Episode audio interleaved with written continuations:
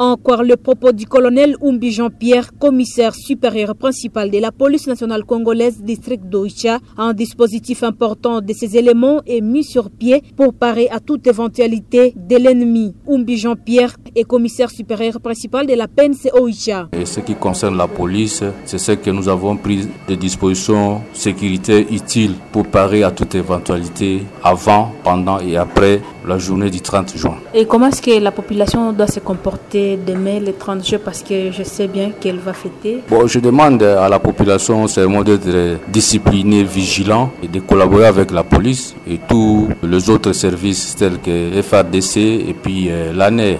Bon, la situation elle est euh, volatile dans le sens que nous avons des rumeurs et nous voyons de l'autre côté à, à Benville comment est-ce qu'il y a des attaques qui se sont succédées, qui se sont suivies? Alors cela nous interpelle. Par ailleurs, le commandement de la police d'Oicha a jugé de positif le couvre-feu qui a été levé partiellement en début de semaine par le gouverneur Julio Paluco. Pour le colonel Ompi Jean-Pierre, cette mesure a permis que les services de sécurité arrêtent une dizaine d'évadés et d'autres malfrats. Ceux-ci ont été conduits à l'auditorat militaire, s'est réjoui cette autorité policière. Toutefois, il a félicité la population qui a respecté les heures du couvre-feu. Du côté des éléments de l'ordre, ces derniers ont usé du professionnalisme sur le terrain lors de l'arrestation des civiques, renseigne notre source. Depuis Oicha, Florence Makalikali pour Internews.